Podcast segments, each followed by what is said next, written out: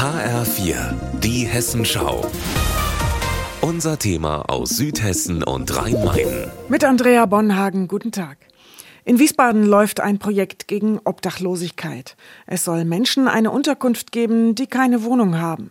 Schritt für Schritt können so Wohnungslose zurück ins Leben kommen. Ich war vor zwei Wochen dabei, als ein Mann ohne Wohnsitz die Schlüssel für ein Mini-Häuschen aus Holz bekommen hat. In Gold, in, in Gold natürlich. Vielen Alles, alles Gute. Wir stehen bei der evangelischen Versöhnungsgemeinde in Wiesbaden und warten auf das Tiny House. Und Erik Laplante will hier einziehen. Ähm, Sie sind Straßenmusiker und schreiben auch Texte. Aber weil Sie gesagt haben, Drogen waren bei Ihnen ein Thema. Ich kann mir vorstellen, Leute, die in der Gegend wohnen und das hören, machen sich vielleicht Sorgen. Aber Sie wirken sehr intakt im Moment. Naja, es gibt ja nun immer einen Grund dafür, warum man überhaupt in Obdachlosigkeit gerät, warum ich überhaupt in der Situation bin, in der ich jetzt bin.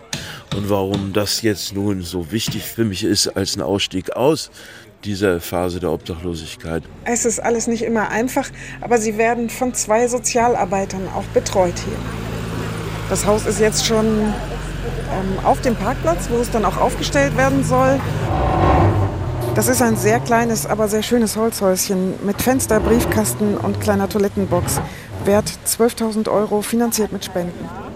Die Kirchengemeinde hat erlaubt, das hier aufzustellen, hat ein bisschen überlegt, weil hier über dem Parkplatz eine Kita ist. Das haben mir gerade zwei Frauen vom Kirchenvorstand gesagt. Darf ich noch mal fragen, ja, wie aufregend ist es jetzt für Sie, das zu sehen? Es ist schon aufregend. Ja, es ist irgendwie ein neuer Abschnitt, eine, eine neue Aufgabe für die Gemeinde und ein neuer Abschnitt. Ich frage noch mal Erik Laplante, wie sieht es denn aus, der Blick aufs Haus? Toll, also ich bin für es toll. Für mich sieht es aus wie ein Marmorpalast, der in der Toskana steht. Also ich könnte nicht froher sein, wäre es ein Marmorpalast, wirklich. Erik Laplante hat die Schlüssel bekommen und ist eingezogen. Ein paar Tage später habe ich den Straßenmusiker hier in Wiesbaden in der Innenstadt getroffen. Er hat Gitarre gespielt und hat mir gesagt, er ist sehr glücklich über die Ruhe, die er hat über die Tür, die er zumachen kann. Andrea Bonhagen,